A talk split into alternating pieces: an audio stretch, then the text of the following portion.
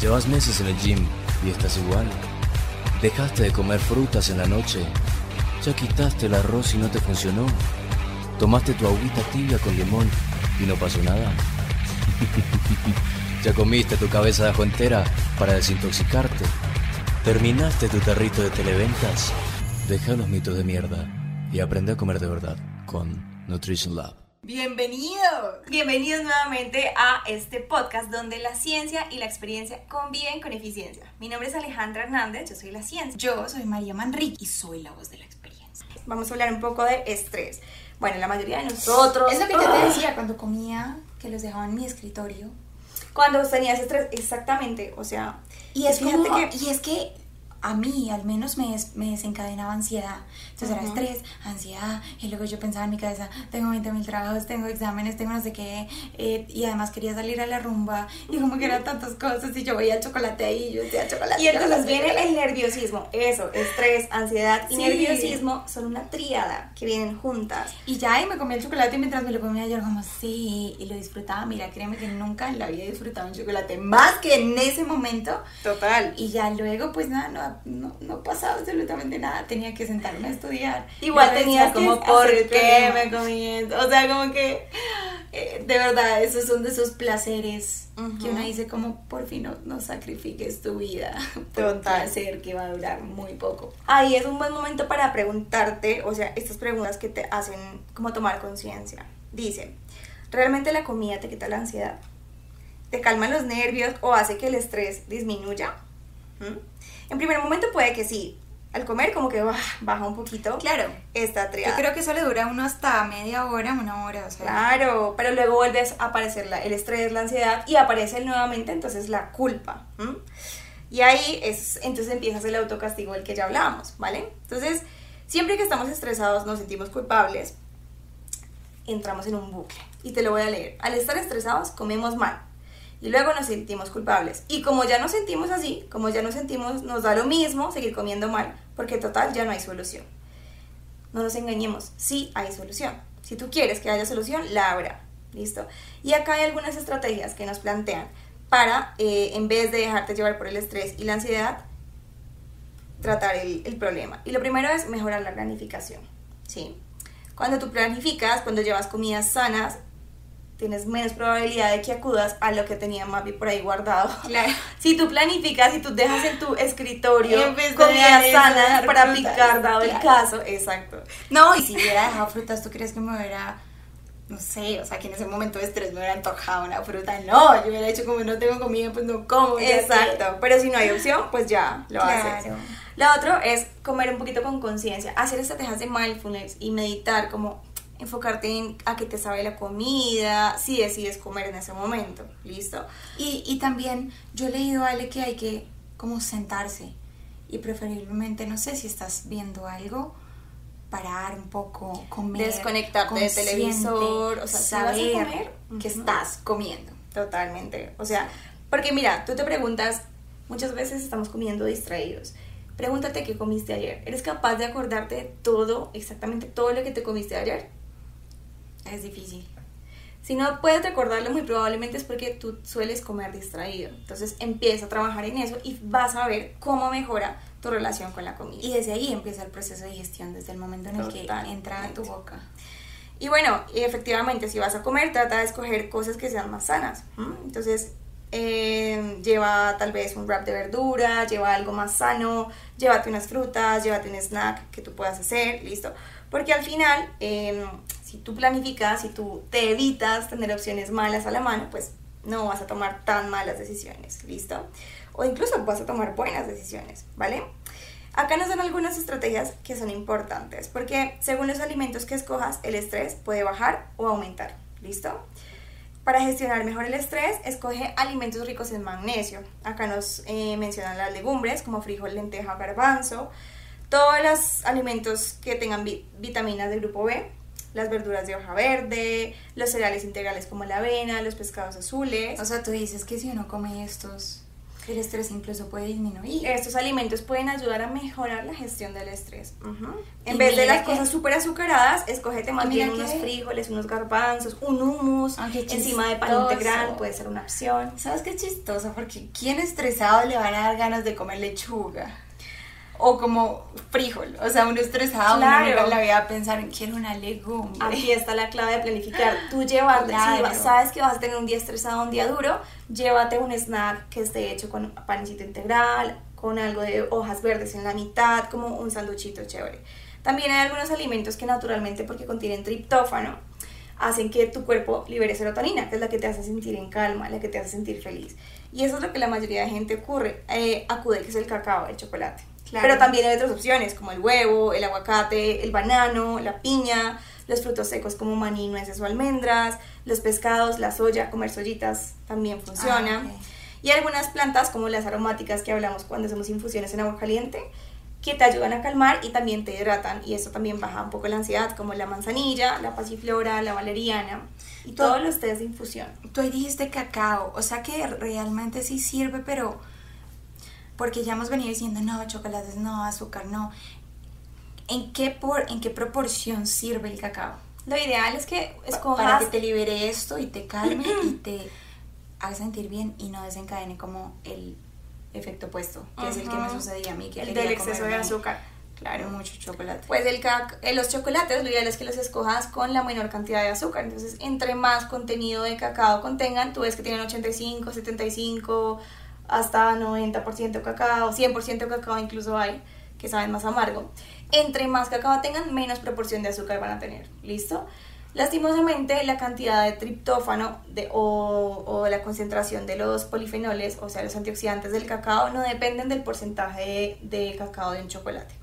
Pero, de todas formas, siempre que tú consumas algo de cacao, incluso tú te puedes hacer una bebida, como una bebida caliente de cocoa, Ah, sí. sin azúcar, chévere, y eso también funciona, ¿listo? Y, Y eso bueno, también te ayuda a producir. ¿Cuántas pastillitas dirías de una chocolatina?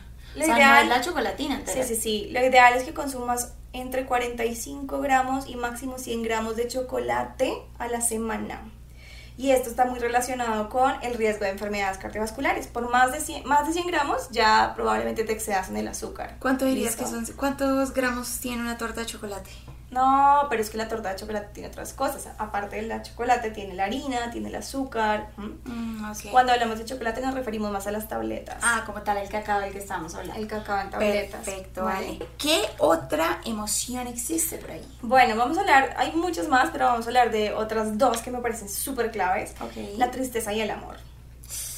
Oh, la tristeza. Esto es eh, cuando nos pasa algo fuerte, desde chiquitos, eh, hemos relacionado la comida como el consuelo, como este bálsamo emocional que nos calma la tristeza. No sé si alguna vez tuviste la oportunidad de que tu abuelita, tu papá, tu tío te diera un dulcecito cuando estabas triste. Sí. Y eso te hizo sentir mejor. O cuando tenías dolor también.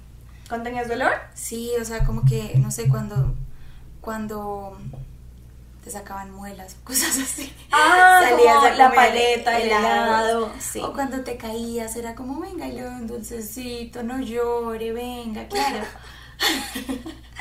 Ay, Claro, todo lo relacionado como con el dolor y la tristeza. Totalmente. Siempre nuestros papás nos intentaban alegrar a punta de dulce. Exacto. Y muchas veces la tristeza está relacionada con algo que hemos perdido. Yo le voy a decir a mi hijo, ven y te doy un tomatico. Un bananito, ya sabes que el banano tiene triptófano y eso te ayuda. Claro. Listo. Pero sí, efectivamente. Y mira que cuando estamos tristes es porque perdimos algo. Perdimos el trabajo, perdimos una persona querida, Claro. perdimos una oportunidad, ¿sí? O lo que sea que hayamos perdido. Realmente, eh, muchas veces la comida termina siendo como este consolador que buscamos para llenar el vacío que nos generó esta pérdida. ¿m? La cosa es que hay otras maneras de obtener consuelo y muchas veces son más efectivas, como por ejemplo hablar con personas cercanas que nos escuchen, ¿sí? Y que nos ayuden a, a manejar la situación que nos Claro. produjo la pérdida. Ahora, eh, es importante, acá te voy a leer, es importante conocer estrategias para sobrellevar la tristeza, ya que puede marcar una gran diferencia en nuestras vidas. Y así evitaremos usar la comida como bálsamo emocional. ¿Qué estrategias nos proponen en este libro que les quiero leer para que se las lleven y las apliquen? La primera es observar cómo nos sentimos. O sea, pregúntate, ¿cómo sé que estoy triste? dónde, en qué parte de mi cuerpo siento la tristeza o qué cosas me indican que yo realmente estoy triste. Mira que siempre es la autoconciencia el primer paso. Total. ¿Qué me pasa? ¿Por qué me pasa? ¿De verdad tengo hambre? ¿Quiero comer? ¿Qué tipo de bucle, como decías tú, me va a desatar esto? ¿Qué tipo de bola de nieve? ¿En qué voy a caer? Es como de verdad hacerte unas preguntitas. Y cuando tengas identificado eso que tú dices ahí, importante que lo anotes. Claro. ¿Qué creencias tú relacionas con estar triste? Por ejemplo, si para ti una creencia es que cada vez que yo estoy triste hay que comer algo dulce, eso puede ser una creencia para ti, ¿listo? O cada vez que estoy triste paso tres semanas deprimido o lo que sea, ¿listo? Y y bueno, también permítete sentirte triste, ¿sabes? O sea, sí, no se trata de reprimir las emociones tampoco. Se trata de decir qué te pasa, manejarlo y buscar una estrategia, pero para sanarlo de raíz, porque pues la comida nunca será la solución. No, realmente no. Puede apoyar a veces, pero no es la única manera de manejar la situación. Claro, y no es que no comas, ¿no? O sea, igual pues continúa tu plan de alimentación, tengas la emoción que tengas no se trata de suprimirla. Efectivamente. Entonces, aceptar la tristeza también es importante. Y acá nos hablan de algo muy chévere que me encanta es escribir qué cosas positivas tiene estar en este estado de tristeza. Muchas veces sí aporta beneficios estar tristes. Solamente ser consciente de una situación o recordar un ser querido también puede tener cosas positivas, ¿listo? Y también empezar a pensar en posibles soluciones para pasar de este estado a lo siguiente, ¿listo? Eh, eh, tal vez utiliza el deporte o haz actividades que te aporten alegría, eh, pasea en bicicleta, baila, haz manualidades, pon buena música, relájate, ¿sí? Acá escriben algo que me encanta, dice, es difícil estar triste cuando al mismo tiempo estás buscando alternativas para estar alegre. Me encanta. Y realmente sí, cuando tú empiezas a, generar nuevas creencias o generar nuevos hábitos que te saquen de ese estado, porque claro, está súper bien sentir la tristeza y navegar la emoción, pero a veces nos permitimos quedarnos en la tristeza, como ahí toda la vida. No, y no piensas en cosas buenas, sino en cosas malas, y eso también, así como el bucle de la alimentación, también cuando tú piensas en algo malo, solo empiezas a ver la vida en su aspecto negativo. Total, y se te vuelve todo gris, y se te vuelve todo triste. Entonces, efectivamente, nuevamente aquí vale la pena en cuanto a alimentos, saber esos alimentos que ya habíamos dicho antes que contienen triptófano y que te pueden ayudar a salir. Y que si te fijas, la mayoría de los alimentos que contienen triptófano no contienen azúcar, solamente el chocolate. Entonces, pero... Mm, bueno, entonces incluye, por ejemplo, lácteos, nuevamente pescados, carnes, frutos secos, para que, para que no se te olviden el banano, la piña, el aguacate, las semillas de sésamo, las semillas de calabaza, incluso la mantequilla de maní, ¿vale? Si buscas una opción que sea mantequilla de maní sin azúcar, funciona mucho mejor, ¿listo? Y todos estos alimentos en conjunto puedes hacer increíbles recetas para estos momentos donde estás en un estado de tristeza, incluso cocinar. Se puede un coctelito de triptófano. Un coctelito de triptófano. De hecho, hace poco publiqué para la época de San Valentín una receta full triptófano que era bananos. Ah, yo te mostré. Hice bananos con cacao. Mm. hice una salsa de cacao. Delicioso. Y banano. Y brutal. ¿Listo? O también puedes hacer un batido, o sea, un batido de leche con banano y le pones canelita encima, buenísimo. Claro, y bueno, y control, ¿no? Porque ahora es que... Total. Ahora, es que nos excedamos en, todo, en todos los alimentos con triptófano. es que todo el día me la paso tomando alimentos Después de esto, creo que el huevo se convirtió en mi comida favorita. Vamos a reforzar la creencia de Mapi y el huevo. Y bueno, finalmente hablemos del amor. El amor es el que más El amor es lo más lindo de este mundo. Y lo que te quiero leer acá es eh, pero más allá de leer es contarte que el amor no solamente es el amor, hablamos del amor hacia otros, sino el amor propio. Sí. ¿Vale? Que debe ir primero. efectivamente. Y cuando demostramos amor o cuando queremos a alguien, muchas veces somos incoherentes en la manera de hacerlo. Que ya lo habíamos dicho. Exacto. O sea, piensa, cuando tú amas a alguien, ¿tú qué quieres para esa persona? ¿Tú qué le deseas? Tú quieres bienestar, quieres que viva bien muchos años. Que tenga éxito, que tenga felicidad. Que sea feliz, que, tenga una vida equilibrada. Que viva muchos, exacto, que viva muchos años. Y para todo lo que tú le deseas a tus seres queridos, esas personas requieren salud, ¿sí? Si tú em, amas mucho a tus seres queridos, pero están enfermos y se les acorta el tiempo de vida, pues probablemente tampoco tendrás mucho tiempo para disfrutarlos. Claro. Ahora, pregúntate cómo demuestras tú el amor hacia las personas. Grave. Siempre uno regala chocolates. Pueden ser chocolate, o mira, te traje este postrecito que sé que te gusto, o ven, te invito a cenar y hay de pronto grandes cantidades de alcohol a veces, listo. Sí. Entonces, a veces no somos tan coherentes con la manera en cómo demostramos amor, porque si lo que regalamos a través de la comida para demostrar amor, en vez de acercar a la gente a la salud, los está alejando. Si yo te regalo solo dulces y chocolates, Claro. te estoy alejando de la salud. Y eso pues realmente es diferente con lo que yo quiero para ti, que tú vivas muchos años, que seas muy exitoso, que tengas mucho tiempo. Entonces, tal vez cuando demostramos amor, no somos coherentes. Puede que eso que no estemos demostrando sea realmente amor. Hay que replanteárselo. Y mira que muchas veces uno no se iba a comer el postre ni tenía planeado pues comer algo y cuando te lo regalan, entonces ya entra la tentación. Ya entra como lo tengo acá, ¿cómo lo voy a dejar ahí? Te voy a leer una reflexión que dicen acá. Dice, dos madres llevan la merienda al colegio a sus hijos. ¿Qué madre demostrará más amor a sus hijos?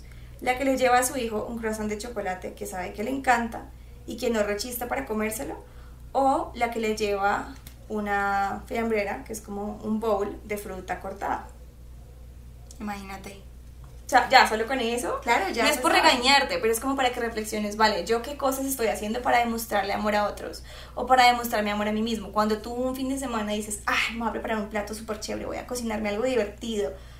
Eso que te cocinas está apoyándote a tener salud. Sí, sí. Y bueno, y no decimos que nunca en la vida puedas comer un postre o, no sé, en mi caso, digamos pizza. No, Siempre que para tengas nada. balance. Exacto.